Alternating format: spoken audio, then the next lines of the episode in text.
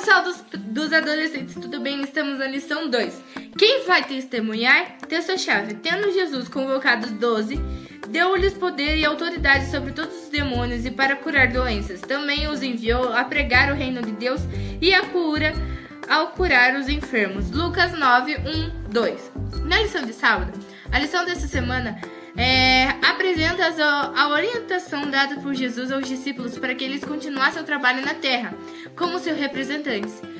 Pode surpreender a declaração de Jesus decidiu mais tempo para curar os doentes do, é, do que para pregar. A sua primeira preocupação era atender as necessidades físicas das pessoas. E, Ellen White diz: as pessoas os recebiam, se alegravam pela saúde obtida. Sua voz foi o primeiro som que muitos ouviram. Seu nome, a primeira palavra que falaram. Seu rosto, o primeiro que viram. Ao passar por vilas, cidades, ele era como uma corrente vital e espalhada vida e alegria. Na lição de domingo, a vida de Jesus na terra poderia ser definida como uma palavra serviço. Lucas 9, 1, 6, Mateus 10, 5, 8, 14, 17, 33, 4 a 42 retratam todas as histórias que Jesus ensina seus discípulos a poderem tomar o caminho aqui na Terra. Na lição de segunda, é, temos umas observações, uns tópicos, e eu vou ler um com vocês. Considerava cada pessoa preciosa, e ainda hoje o melhor argumento em favor do Evangelho é desenvolver essa característica em nossa vida e se apresentar para os outros como o orvalho ou a garoa que refrescam. Na lição de terça, temos o Você Sabia? que eu vou ler um com vocês. Os cristãos são considerados embaixadores do reino dos céus, ou seja, representantes de Cristo. Isso quer dizer que as suas palavras e ações devem refletir aos princípios desse reino. Na lição de quarta temos os versos de impacto. Mateus 28, 18 a 20, Salmos 27, 20 e 7. Marcos 1, 14, 15. E é esse que vocês vão ler na sua Bíblia, porque eles são muito inspiradores. Bom, há uma, uma história que eu vou contar para vocês. Conta-se que um lenhador foi atacado por um enorme tigre. Ele conseguiu segurar o animal pelo rabo e lutava bravamente para impedir que o bicho o atingisse com suas garras. Quando um monge budista chegou ao local e percebeu a situação crítica do lenhador, por favor, pegue meu machado e mate esse tigre antes que eu seja comido vivo, disse o lenhador. Respeitosamente, o monge respondeu que não podia fazer isso, pois era budista e considerava todas as vidas sagradas. Desesperado, Leandor então pediu que o monge trocasse de lugar com ele e segurasse o rabo do tigre, enquanto ele matava o animal com o machado. O monge concordou em que eles trocassem de lugar. O lenhador pegou seu machado e colocou em seus ombros.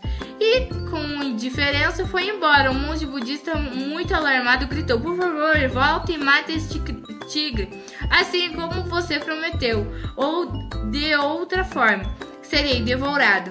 O lenhador que respondeu: Fiquei tão impressionado com seu exemplo que acabei de me converter à sua crença. É, o que você achou desta ilustração? Dá para testemunhar sem se envolver? Pense aí.